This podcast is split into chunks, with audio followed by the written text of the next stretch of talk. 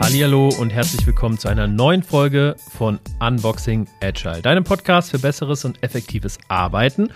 Heute mit einer Folge, die näher an der Praxis kaum sein könnte, mit einem Thema, was gerade ziemlich hyped ist, nämlich Objectives and Key Results bzw. OKR. Ich habe nämlich mir Christina Lange eingeladen. Sie arbeitet seit knapp sechs Jahren bei der Metro, besser gesagt bei der Metro Digital und erzählt dort aus der Praxis, wie es ist, mit OKR zu arbeiten. Sie ist dort nämlich Agile Master und betreut das ganze Thema mit ihren Kollegen und zwar für 1000 Mitarbeiter, die da mit diesem Framework Objectives and Key Results arbeiten. Ich habe jede Menge Fragen mitgebracht, die wir alle beantwortet haben. Also zum Beispiel, wie OKR natürlich funktioniert, wie das mit anderen agilen Frameworks funktioniert, wie denn so ein Quartal aussieht oder in deren Fall, wie die sechs Monate mit OKR aussehen, wie man den Zyklusübergang macht, was für Herausforderungen es da gibt. Also ganz, ganz viele Fragen. Ähm, das geht natürlich ein bisschen in die Tiefe, aber für alle Leute, die sich für das Thema interessieren, absolut empfehlenswert. Es hat richtig Spaß gemacht und ähm, von daher wünsche ich euch viel Spaß mit der Folge. Auf geht's!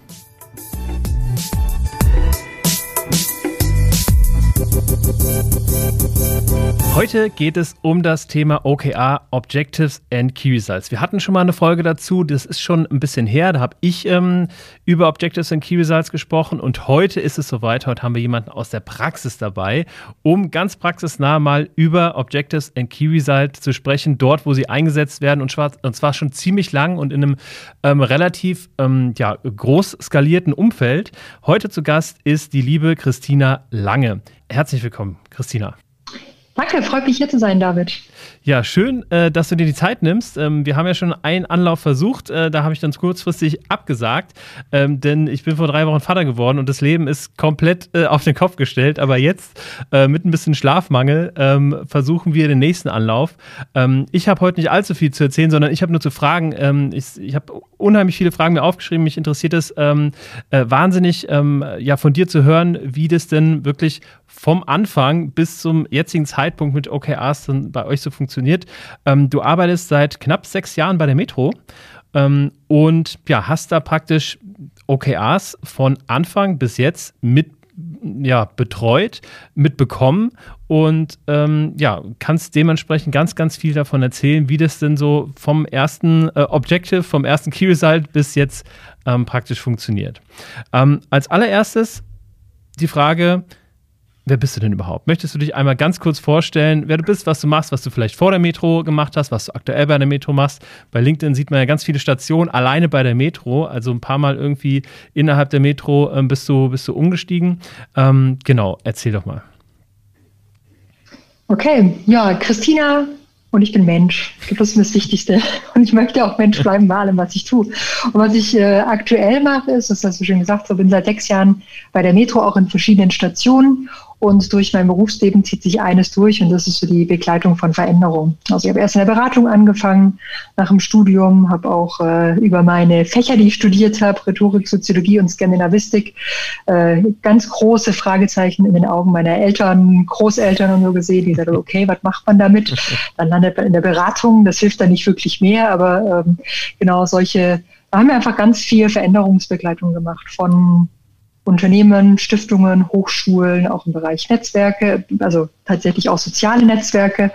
Ja, nach sechs Jahren Beratung bin ich dann so ein bisschen in diese HR-Schiene äh, abgedriftet, im positivsten Sinne. Kurze Station bei einem Verband gemacht, dort ähm, sehr stark auch mit agilen Methoden in Kontakt gekommen. Da ging es insbesondere um innovative äh, Formate und wie kann man auch HR-Abteilungen ein bisschen innovativer und agiler aufstellen. Und dann seit sechs Jahren jetzt bei der Metro. Und ganz ehrlich, das ist für mich äh, äh das Unternehmen schlechthin, weil eins meiner größten Hobbys ist es Kochen und noch viel lieber Essen und äh, dann einen Arbeitgeber zu haben, wo das so eine große Rolle spielt, das ist äh, echt famos. Also da mal ganz großes, dickes Lob an die Metro und da bin ich auch immer gerne in unseren Großmärkten.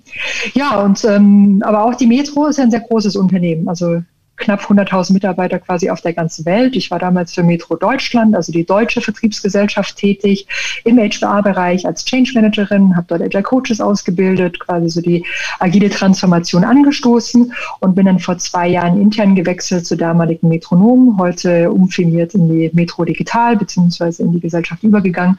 Und wir sind jetzt äh, das quasi der technische Herzschlag hinter all den Metromärkten und dem ganzen Geschäftsmodell.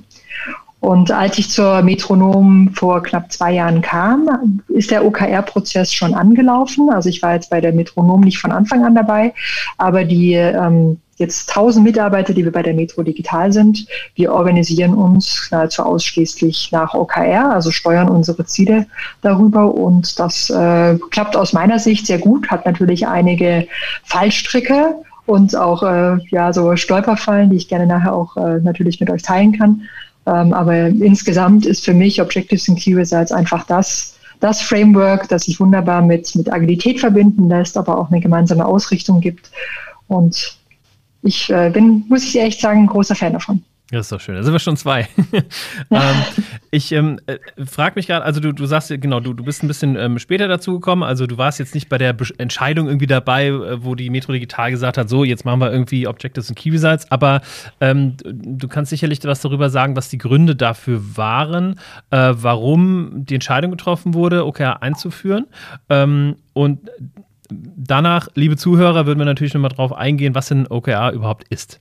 Aber erstmal, mhm. ähm, wie, wie hat sich denn die Ausgangslage dargestellt? Wie, warum wurde die Entscheidung getroffen? Bei welchem Problem sollte OKR die Lösung sein? Mhm. Ja, wir wollen eine äh, Produktorganisation sein und werden, also eine wahre Produktorganisation. Das heißt für mich in einem, quasi in einem Satz beschrieben, das ist der Moment, wenn die Wünsche und die Bedürfnisse des Kunden auf technische Umsetzung und auch noch auf ein quasi Geschäftsmodell treffen, was lebensfähig ist, also mit dem sich auch noch was verdienen lässt. Und das eben über diesen, über den digitalen Aspekt. Und wenn das dann alles zusammenläuft, dann haben wir richtig coole Produkte, die unserem Geschäftsmodell in der Metro dann auch helfen. Also das ist quasi dieser Schirm, der über allem drüber geht, was bei uns äh, Product Organization heißt, Product Management, so als Handwerkskraft. Und in diesem ganzen Kontext reicht es natürlich nicht aus, sich jetzt über Scrum-Teams so ich nenne es jetzt mal ein bisschen despektierlich, quasi die Stories und Tickets von A nach B zu schieben, sondern auch sich an einer gemeinsamen Vision auszurichten und von dieser Vision über die Mission, über die Strategie dann äh, ist da quasi eine so eine Lücke drin. Und die wird ja über Objectives and Key Results dann auch gefüllt, dass man sagt, in einem Drei-Monats-Zyklus stürzen wir uns auf bestimmte Themen, die sind auch ein bisschen ambitionierter äh, und dann versuchen wir die gemeinsam abzuarbeiten. Und ein wesentlicher Treiber, muss man auch ganz ehrlich sagen, und das ist für mich auch einer der Erfolgsfaktoren von Objectives and Key Results in der Einführung ist, wenn es einen Geschäftsführer oder eine Geschäftsführerin gibt, die da auch dahinter steht. Und in dem Fall haben wir mit Timo Salz da ähm, quasi einen an oberster Spitze, der das auch aus dem vorherigen Unternehmen schon erfolgreich mitgebracht hat und auch mhm. ein, ein großer Befürworter ist. Ja, sehr cool. Okay, jetzt hast du es ja ähm, schon, schon angeteasert, ähm, wie OKR funktioniert oder ähm, wie, das, wie das grob ist. Aber ähm, kannst du noch ein paar Sätze dazu sagen, aus, aus deiner Perspektive, ähm, was OKR ist? Also äh, einmal, was es ist, aber auch wie, es grob funktioniert? Mhm. Ja, OKR ist für mich ein Zielsetzungstool. Und Tool ist, äh, wenn manche vielleicht sagen, ja, das ist doch viel zu wenig, da steckt ja eigentlich eher eine Philosophie dahinter. Aber erstmal ist es quasi nur die Anwendung. Man definiert sich ein bestimmtes OKR-Set für einen bestimmten Zeitraum. In der Regel sind das drei Monate und die meisten Teams haben auch nicht mehr als drei bis fünf Objectives. Das heißt, so die, die Träume, die Dinge, die sie erreichen wollen, den Zustand, Zustand in drei Monaten, den Sie darin beschreiben und dann darunter die jeweiligen Hebel, die Key Results, die ein bestimmtes äh, Erfolgskriterium dann beschreiben. Da ist auch immer eine Zahl dran, also dass das Ganze auch messbar ist. Aber das sind quasi die verschiedenen Hebel. Ähm, und das ist ja so Objectives in Key Results erstmal in quasi in der Grundform. Und ein Set, ähm, was du gerade, also ein OKR-Set, ähm, ist dann praktisch ein, ähm, sind da diese drei bis fünf Objectives, also Ziele ähm, und darunter diese konkret messbaren Results. Genau. Okay.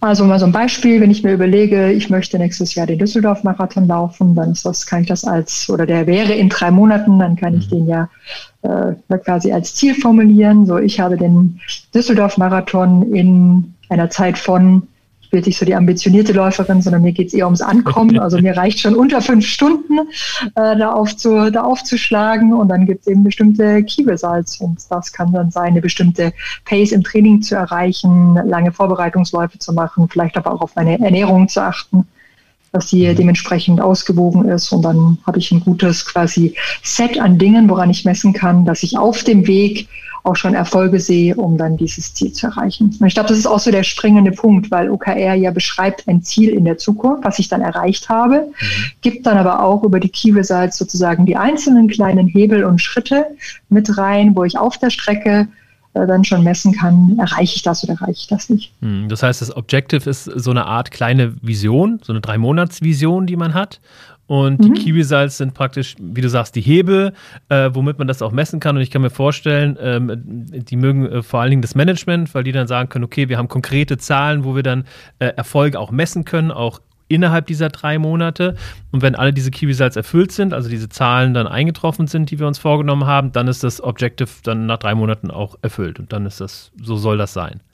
Mhm. Und interessanterweise ist es, erlebe ich für uns eher so, dass die Teams es auch wichtig finden, dass sie sehen, dass sie Fortschritt haben. Mhm. Also beim Management und vor allem wir sind eine sehr große Organisation, wir haben sehr viele Ziele. Es ist nicht so, dass da das Management alle zwei Wochen in einem Check-in drauf guckt und sagt, so und was habt ihr hier geschafft? Und jetzt zeigt doch mal her, sondern es dient auch einfach als quasi Steuerungsmechanismus, um zu sehen, äh, für das Team, okay, wo haben wir denn jetzt Energie reingewendet? Gesteckt? Was mhm. haben wir jetzt hier schon erreicht? Warum haben wir bei einem anderen OKR-Set noch nichts erreicht? Und wie müssen wir da jetzt vielleicht nachjustieren? Mhm. Und ähm, um nochmal, also das ist soweit, denke ich, verständlich. Ähm, aber für 1000 Mitarbeiter ist es ja dann nochmal eine andere Nummer. Also ein OKR-Set dient einem Team bei euch oder hat ein Individuum auch ein eigenes OKR-Set? Oder ist es in, ja, ich sag mal, Teamstärke bis zu 10 Leuten, die haben ihr OKR-Set? Ähm, also wie, wie viele OKR-Sets gibt es denn dann im Unternehmen? Muss dann jeder ein einzelnes haben oder wie ist das? Äh, wie macht ihr das?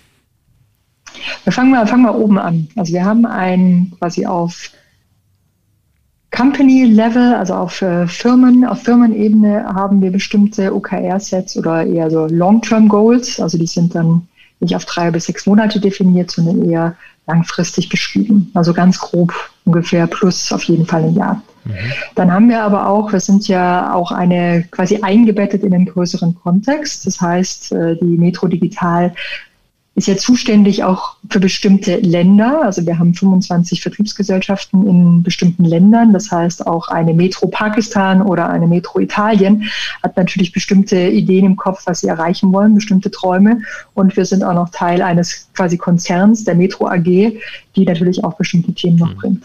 Das heißt, wir haben neben den Firmen-Objectives auch sogenannte Stakeholder-Objectives die mhm. in einem Sechs-Monats-Zyklus zu uns kommen, beziehungsweise auch gemeinsam erarbeitet werden. Wir sind ja im ständigen Austausch mit unseren internen Kunden, mit den Stakeholdern und damit können wir auch gemeinsam die Ziele definieren. Aber die Idee ist schon, dass wir von eben diesen zwei Seiten dann auch die, die Objectives bekommen. Und dann gehen wir quasi bei uns in den jeweiligen Ebenen auch nach unten. Ähm, das heißt, wir haben sind auch strukturiert nach, nach Units, nach Domains und gehen dann auf Produktteam-Ebene und dann hört es bei uns auf. Also wir gehen nicht mehr auf die Ebene der, der persönlichen OKRs, äh, aber das ist dann, da kommt dann schon eine Masse an äh, OKR-Sets äh, zusammen und da sind wir dann eher bei quasi auch 1000 Zielen als jetzt nur 100 Zielen. Und das heißt also, ähm, also das hast du, hattest du ja auch eingangs erwähnt, dass am Anfang steht erstmal eine Vision und von dieser Vision leitet sich ja am Ende dann alles ab und ähm, OKR mhm. ist dann die, ähm, übrigens OKR und OKA, ich, ähm, ich habe mir selber noch keine einheitliche ähm, äh, Regel an, angewöhnt, ob ich das jetzt Englisch ausspreche oder Deutsch, irgendwie fühle ich mich mit OKR lieber, obwohl es ja Objectives and Key Results heißt, deswegen OKR. Wie ist das bei dir? Ach, ich bleibe da flexibel. Also ich bin, äh, gut, also bei Metro Digital sind wir im internationalen Kontext ja. äh, unterwegs und dann ist es meistens OKR. Ja. Wir haben aber noch eine interne Terminologie und die nennt sich dann Prioritized OKR.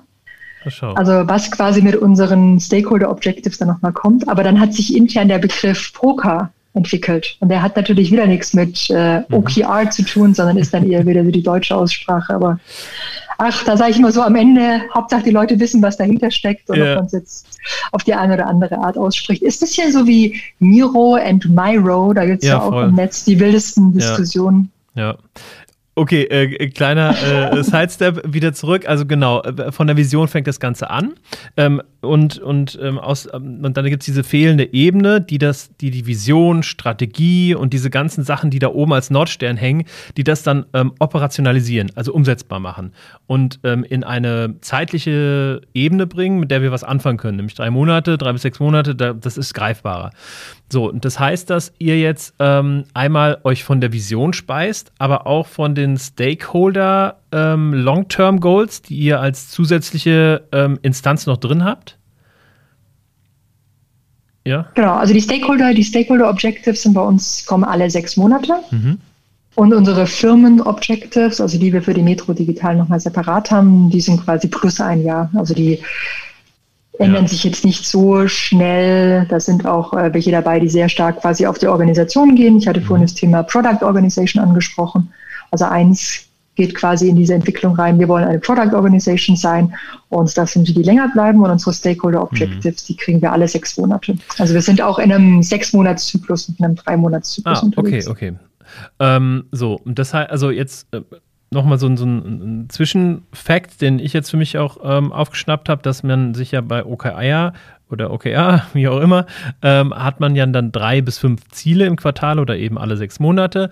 Ähm, und dadurch ist es ja auch eine künstliche Verknappung. Das heißt, ähm, dadurch, dass ich irgendwie mir nicht zehn Ziele, äh, Ziele stecke und die dann irgendwie nicht erreiche, sondern nur drei bis fünf, ähm, habe ich ein viel eine viel geringere Breite, was meine, was meine Arbeit angeht und dadurch ähm, erreiche ich das eben erreiche ich alles, was ich mir vornehme, zu 100 Prozent, aber dafür nicht so viel, sondern nur, wie viel ich schaffen kann. So, jetzt ähm, frage ich mich, wie viele auf allerhöchster Ebene, wie viel OKRs hängen denn dann da? Also wenn man diese Stakeholder OKRs oder Long-Term Goals nimmt, dann eure eigenen. Auf, also das sind ja dann eine ganze Menge wahrscheinlich, oder? Mhm, das sind eine ganze Menge, aber ich zahle ja nicht als Team immer auf alle diese Stakeholder Objectives ein. Mhm. Also wenn man zum Beispiel anguckt, wie unsere Geschäftszweige sind, dann haben wir zum Beispiel ein Belieferungsgeschäft, ein Geschäft, was sich auf die ähm, unsere Stores, also sprich die, die Märkte ausrichtet. Wir haben einen E-Commerce-Teil. Und wenn ich jetzt mein Team nehme, das im Web-Kontext unterwegs ist, dann sind viele Stakeholder Objectives nicht diejenigen, auf die wir einzahlen, sondern mhm. wir haben daraus eigentlich auch wieder einen relativ schlanken Baum, an dem wir uns entlanghangeln können und dann sehen, okay, wir haben andere Teams, die sind quasi, wir arbeiten gemeinsam auf das und das Stakeholder Objective hin und so kaskadiert sich das dann wieder nach oben. Okay. Und jetzt ist ja ähm, OKR nicht nur ein Top-Down-Ansatz, also dass man praktisch das mhm. ähm, bearbeitet, was von oben runterkommt, sondern eben auch eine, eine gehörige Bottom-up-Komponente, denn es ist ja so, dass man sagt, okay, ähm, als operativ Arbeitende ähm, sind wir viel näher am Kunden, viel mehr am Markt, also sollten unsere Vorschläge ja irgendwie auch einfließen in die Unternehmensziele. Ähm, kommen die dann, also habt ihr bei, bei euch, bei eurem OKR-Framework dann auch die Möglichkeit, ähm, zum, zum Quartalsübergang oder zum Halbjahresübergang dann eigene Ziele zu formulieren und die werden dann in irgendeiner Art und Weise mit berücksichtigt? Ja, absolut. Also das finde ich eigentlich auch die, die schöne Magie, die aus äh, OKR entstehen kann dass eben mhm. Druck von unterschiedlichen Seiten kommt und am Ende hoffentlich eine wunderbare Erleuchtung für beide, weil keiner hat die Weisheit mit Löffeln gefressen und weiß alles, wie es irgendwie sein soll. Dann wäre es einfach und dann könnten wir auch einfach irgendwie ganz klar Wasserfallmethodik mhm. äh, dann anwenden. Und insofern kommen durchaus aus den, also wenn ich mit den Teams an ihren OKR-Sets arbeite im Planning, da entstehen ja Ideen und die Ideen entstehen durch ein bisschen Input über Stakeholder Objectives, über Domain Objectives, je nachdem quasi, an was sie dann auch anwenden andocken können. Und dann kommen da auch ganz, ganz eigene Ideen hoch und die werden dann dementsprechend wieder nach oben gespült und auch geguckt, okay, was kann man denn damit machen? Und letzten Endes ist für mich OKR ja auch eingebettet in einen quasi so einen ganzheitlichen, holistischen Ansatz und einen Zyklus, weil es fördert ja die Konversation. Also wir sprechen miteinander, so fancy das dann immer klingt, ja. Und wenn es nur ist, so hey, das ist euer Ziel, das ist unser Ziel und steckt da vielleicht was drin und wir haben hier die Idee entwickelt im OKR-Planning. Vielleicht ist es nicht was, was wir jetzt in den nächsten drei Monaten oder den nächsten sechs Monaten machen können, aber lasst uns die Idee mal mitnehmen. Und daraus mhm. entsteht für mich einfach ein neue und andere Art der Zusammenarbeit, auch in so komplexen Umfelden, wo einfach viele Menschen mit dabei sind. Hm.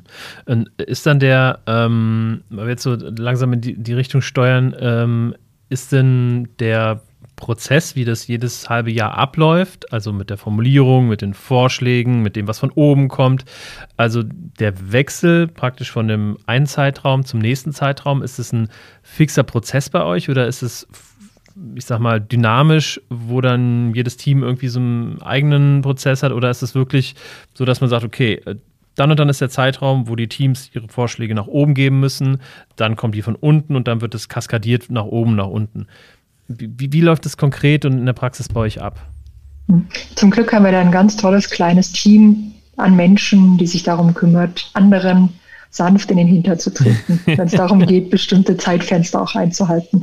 Und ich glaube, das ist auch bei, bei aller Selbstorganisation von, von Teams und von Organisationen äh, brauchst immer die Menschen, die so eine Koordinationsfunktion auch übernehmen mhm. und äh, den Blick darauf haben. Und das sind bei uns so eine Handvoll Personen, die machen das teilweise auch nebenher oder zusätzlich zu ihrer Rolle. Ein paar sind quasi dediziert für das Thema unterwegs, aber die haben ein ganz klassisch einfach einen Prozess aufgesetzt. Also man muss sich vorstellen, wenn wir ein halbes Jahr quasi unseren OKR-Zyklus haben, der startete bei uns jetzt am 1. April, geht bis 30. September und dann ist, äh, geht von quasi Februar an die Maschinerie los. Das heißt, äh, die Stakeholder werden dann angeschrieben, okay, reicht bitte die Themen ein, äh, die Teams kriegen ihren Plan und dann steht da einfach klipp und klar dran, ihr habt jetzt so und so viele Wochen Zeit, eure Sachen abzuliefern und das wird dann auch nachgehalten und dementsprechend auch ein bisschen kommentiert. Die Teams sprechen in der Zeit auch sehr intensiv miteinander, um mhm. zu gucken, dass wir uns da allesamt dran halten. Und das ist dann meistens eine bisschen stressigere Zeit. Mhm.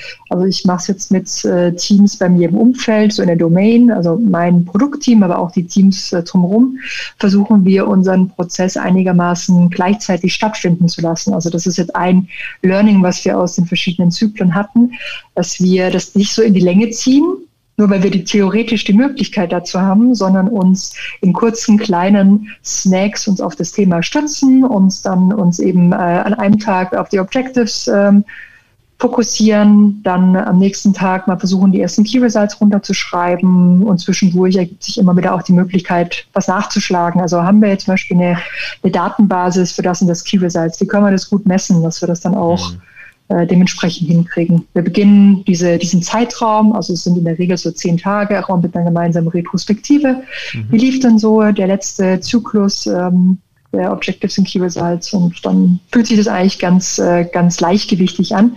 Dann packen wir das alles auf ein gemeinsames Whiteboard-Tool und dann können auch andere Teams währenddessen schon gucken, im quasi Arbeitsmodus, was wir da gerade machen. Und dann läuft es mittlerweile, also war auch nicht immer so, mhm. aber mittlerweile läuft es dann relativ äh, ja, gut, gut durch.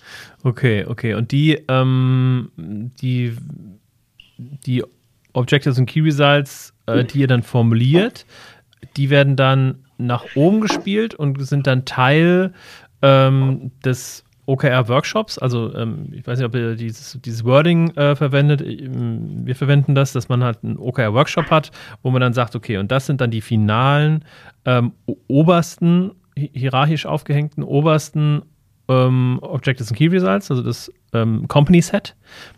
Und darauf basierend werden dann wieder ähm, gegebenenfalls die darunterliegenden OKRs angepasst. Ist es bei euch auch so? Kann man das so, so sagen? Oder ja, wir sind noch, wir haben noch eine quasi zusätzliche Organisationsstruktur und zwar die sogenannten Chapter. Und mhm. Chapter sind bei uns die im besten Fall quasi so ein Speedboat für eine bestimmte einen bestimmten Geschäftszweig. Also nehmen wir zum Beispiel das Belieferungsgeschäft. Alles, was von quasi einem Lagersystem bis hin zu einem App für unsere Lkw-Fahrer, wo sie ihr Tracking machen können. Das wäre dann alles in diesem Strang. Und auf dieser Ebene machen wir dementsprechend auch dann ein Alignment, was am ehesten quasi in diesen OKR-Workshop-Gedanken äh, dann reingeht. Also die OKR-Sets werden meistens separat erarbeitet und dann ist dieser Workshop dazu da, das nochmal quasi auf den gemeinsamen Stand zu bringen, die Abhängigkeiten zu erkennen und dann daraus auch wieder Anpassungen mitzunehmen und zu schauen, okay, was müssen wir da jetzt tun, wenn wir sehen, Team XY richtet sich aber eine andere, in eine andere Ecke aus. Also deswegen ist es eine, ein sehr wertvolles Alignment nochmal.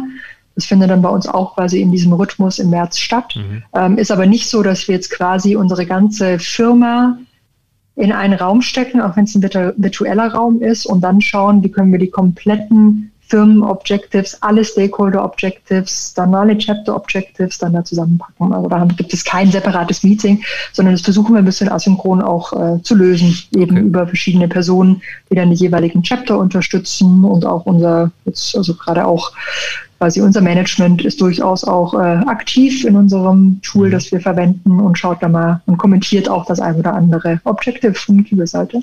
Und ähm, du sprichst Tool an. Habt ihr ein standardisiertes Tool, was ihr zur Verwaltung der OKRs nehmt?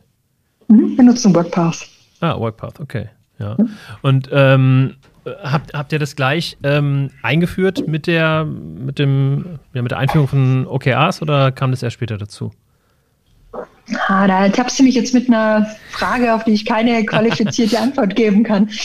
Nee, kann ich dir, kann ich dir nicht sagen. Okay. Also ob das, ich meine in meiner Erinnerung, dass wir erst über, über Jira da ein bisschen mhm. äh, was hatten, Uprace, wenn mich nicht alles täuscht. Und dann sind wir aber jetzt seit äh, zwei Jahren auf jeden Fall mit, mit WorkPath unterwegs. Okay, und damit steuert ihr ähm, die kompletten OKRs und die, es ist ja auch so, dass wahrscheinlich bei euch auch jeder alle OKRs sehen kann. Das ist ja auch ein großer genau. Vorteil, die Transparenz, ähm, dass man alles in einem Tool hat und jeder alle OKRs sehen kann. Man kann Abhängigkeiten dann auch sehen und das hilft euch dann mhm. wahrscheinlich, ne? Ja, ist schon fancy, wenn man da irgendwie reinguckt und ja. dann äh, lädt es erstmal und sagt dann, okay, und dann sind jetzt hier irgendwie die 1200 äh, Ziele drin und dann Krass, ja. äh, kann man sich das aufklappen und auch sehen, wo sind dann quasi die, die Connections und die Abhängigkeiten. Und wir nutzen natürlich auch den, das Tool dann für den, den Check-in, also alle zwei Wochen auch zu gucken, okay, was haben wir denn eigentlich erreicht und wie mhm. ist unser Fortschritt? Und dann ist es natürlich super, da auch äh, Tool unterstützt unterwegs zu sein Mhm. Weil sonst wäre meine Befürchtung, endet es dann manchmal in, ja, ja, ja, wir sind noch on track und wir messen so mit einem Daumen, mhm. aber wirklich sich darauf zu vereinbaren, eine bestimmte Zahl da rein zu tippen und auch zu sagen, ja, das haben wir erreicht und das ist jetzt auch für die ganze Firma sichtbar, das gibt nochmal eine ganz andere mhm. Verbindlichkeit dann rein. Und habt ihr, du hattest jetzt schon ein paar Meeting-Formate angesprochen. Ihr habt einmal das äh, zweiwöchentliche, ähm, ähm, ja, ein kurzes Update. Ähm, dann habt ihr den Quartalsübergang, beziehungsweise den, mhm. den ähm, Zyklusübergang. Und gibt es, ähm, und der fängt mit einer Retrospektive an. Äh, gibt es sonst noch Formate, die ihr ähm, habt, die OKR-spezifisch sind, die ihr nutzt? Ja, also die, ich versuche die Formate eigentlich in meinem, mein Team arbeitet jetzt im Scrum mhm. Modus äh, einfach zu integrieren. Also bei uns startet zum Beispiel das Sprint Planning mit einem kurzen OKR-Check-in. Dann okay. schauen wir unser Set an, was können wir quasi reinpunchen, also was ist das, was wir an, an Dingen, die wir erreicht haben, dort auch äh, möchten, dass es gesehen wird, ja, mhm. wo wir unseren Fortschritt dann eintragen. Und es gibt dann einen, einen netten quasi oder einen guten Blick nochmal darauf, okay, was können wir denn in unserem Sprint anpassen? Oder müssen wir jetzt auch, bevor wir jetzt in der Sprintplanung reingehen, uns nochmal überlegen, okay, was ist jetzt unser Sprintziel? Und wollen wir vielleicht nicht auf äh, unser OKR-Set Nummer zwei nochmal den Fokus legen und da nochmal was reinziehen. Das hilft dem Team, also zumindest jetzt meine Erfahrung, durchaus auch da nochmal den, den Blick zu schärfen auf das, was wir eigentlich erreichen wollen. Und für mich ist also, ich, das kann ich wirklich als wichtigsten Punkt aus meiner Sicht mitgeben, nur OKR zu machen und dann alle Vierteljahr mal draufzuschauen oder alles halbe Jahr draufzuschauen, dann kann man sich die Zeit auch sparen. Mhm. Also wenn man diese Zwischen, Zwischenschritte nicht macht und regelmäßig drauf guckt und sich selber auch dran erinnert, dann ist es so ein bisschen, naja, Zeitverschwendung, würde ich mal sagen. Also es klingt ja. jetzt ein bisschen hart, aber es ist echt. Ja, weil es hilft ja auch, also ich meine, ja. wir wissen ja, dass das immer äh, neue Dinge erstmal schwieriger sind, irgendwie äh, ähm, ja, sich dran zu halten und so ist es ja mit OKR auch, ne? Und wenn du dann gerade mhm. äh, nach drei Monaten sagst, so, was stand da vor drei Monaten? Oh, ja, ich bin eigentlich in eine ganz andere Richtung gerannt, weil ich das sehr schnell wieder vergessen habe. Also es dient ja, ja, auch dazu, sich ein Habit äh, aufzubauen und ähm, ja, aus Gewohnheit alle zwei Wochen da drauf zu schauen, um sich auch dran zu halten. Mhm, ähm, genau, und so ist es ja. dann quasi auch bei den anderen Events, weil ja. du noch danach gefragt hast, was wir da sonst noch machen. Gleich ist es dann mit einer Retrospektive. Wenn ich sehe, der Zyklus neigt sich dem Ende, dann nehme ich vielleicht auch einfach meine normale Sprint-Retrospektive und äh, fokussiere die aufs Thema OKR. Wir versuchen dann ähm, auch immer einen, quasi nochmal so ein bisschen Celebration zu machen, wenn mhm. wir den, den OKR-Zyklus erfolgreich beendet haben. Das äh, war in Nicht-Corona-Zeit ein bisschen netter, wenn man irgendwie ein bisschen Pizza essen kann gemeinsam und dann wird aus Prioritized OKR wird dann Pizza OKR und man schaut sich nochmal, feiert quasi die gemeinsamen OKRs, die man äh, oder die, die Sachen, die man gemeinsam erreicht hat. Äh, da muss man jetzt ein bisschen kreativer sein im Remote-Umfeld, aber zumindest auch nochmal den Blick drauf zu schärfen, dass es auch darum geht, eben das, was man erreicht hat, gemeinsam zu feiern. Und das findet quasi dann am Ende statt. Und alle anderen Meetings versuchen wir auf Teamebene möglichst gut in die bisherigen Prozesse einzuweben, mhm. dass es sich dann auch stimmig anfühlt und bloß nicht als, das ist was, nochmal was Zusätzliches, was wir nebenher machen sollen. Nee, sondern es ist quasi Teil unserer Arbeit, dass wir das für uns machen als Team und nicht, weil irgendjemand uns sagt, dass wir es mhm. dass machen sollen.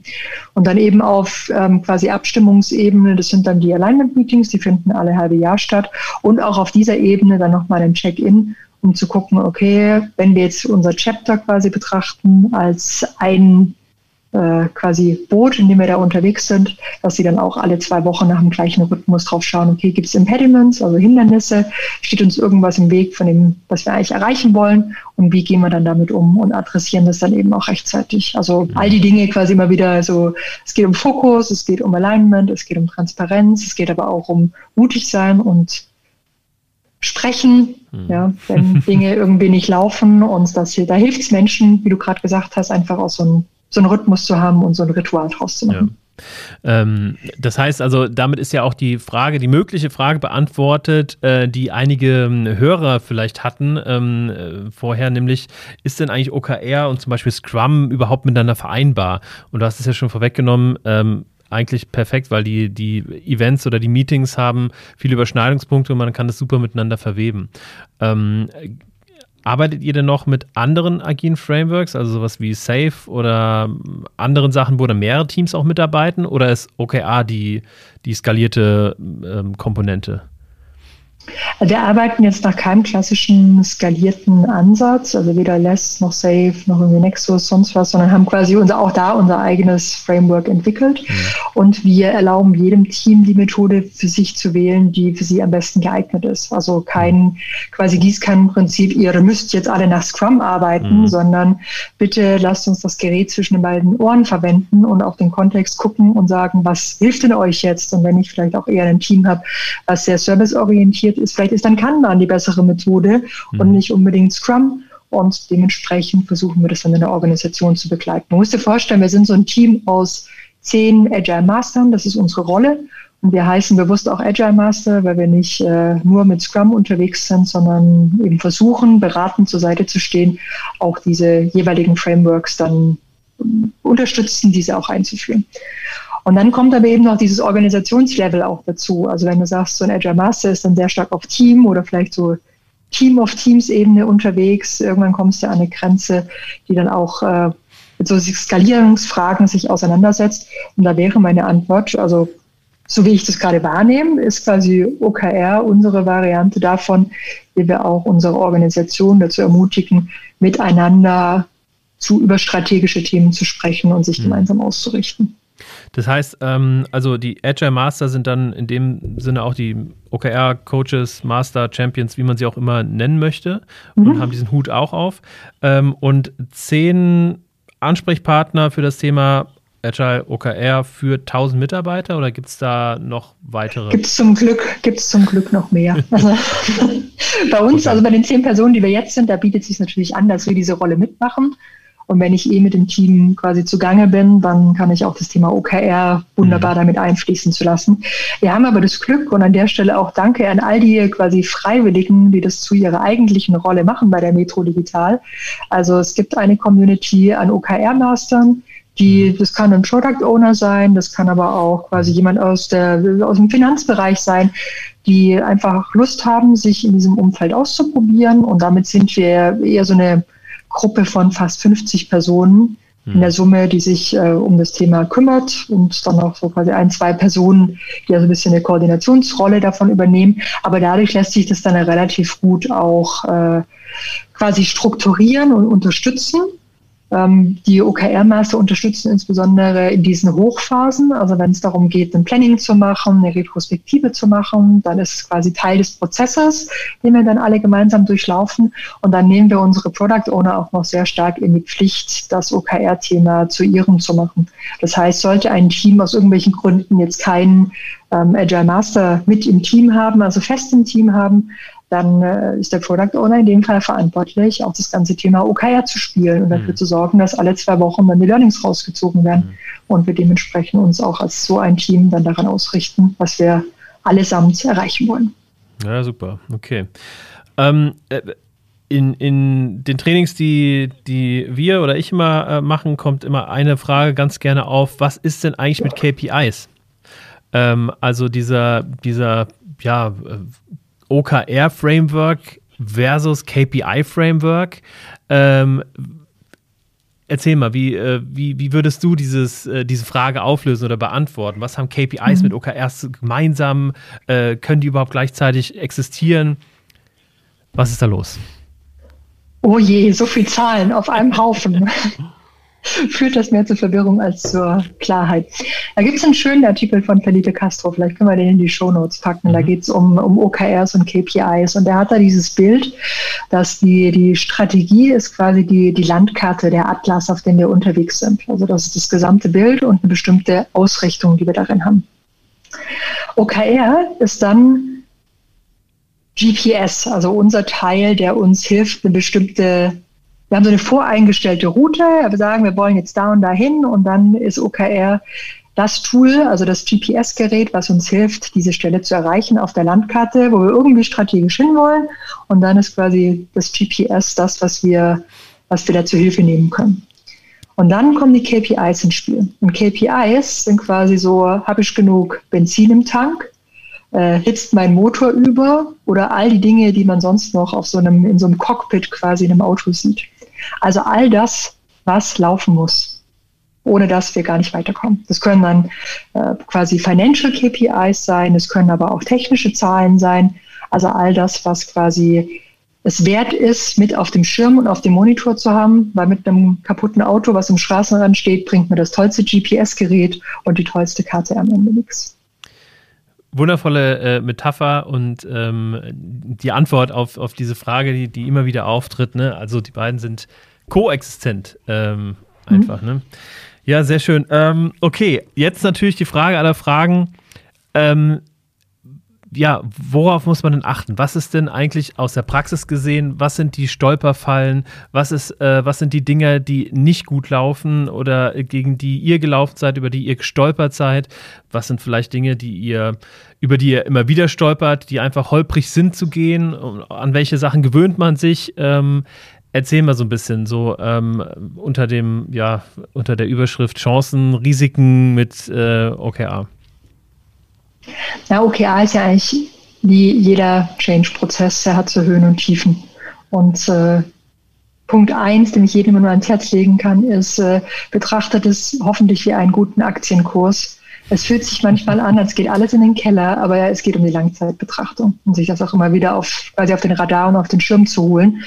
Und all die Dinge, die zwischendurch passieren, ähm, als auch als Lernprozess zu sehen und nicht zu früh den Kopf in den Sand zu stecken. Weil das OKR-Framework, das klingt irgendwie voll einfach. Ja, machst dir so, schreibst mal so drei, vier Ziele runter, packst ein paar Zahlen drunter, dann legst du mal los, triffst dich alle zwei Wochen und am Ende ist alles gut und wir sind irgendwie wie Google. Und so einfach ist es ja nicht. Und das auch zu akzeptieren und zu sagen, okay, lass uns das auch als gemeinsamen Lernprozess zu sehen und das braucht halt einfach auch Durchhaltevermögen. Also das wäre quasi so ein bisschen die äh, Präambel, ähm, die ich jedem mit auf den Weg geben würde. Und ein Thema, was sehr, sehr schwer ist und wo wir auch immer wieder drüber stolpern, ich habe den Eindruck, weniger als zu Beginn, ist die Unterscheidung zwischen Output und Outcome. Also wenn Menschen jahrelang darauf quasi ihr eigenes Hirn darauf fokussiert haben, in Output zu denken, also einfach nur Dinge quasi, was ich tue, als Leistung zu sehen und das messbar zu machen. Also ich könnte so überspitzt sagen, die Anzahl der Meetings.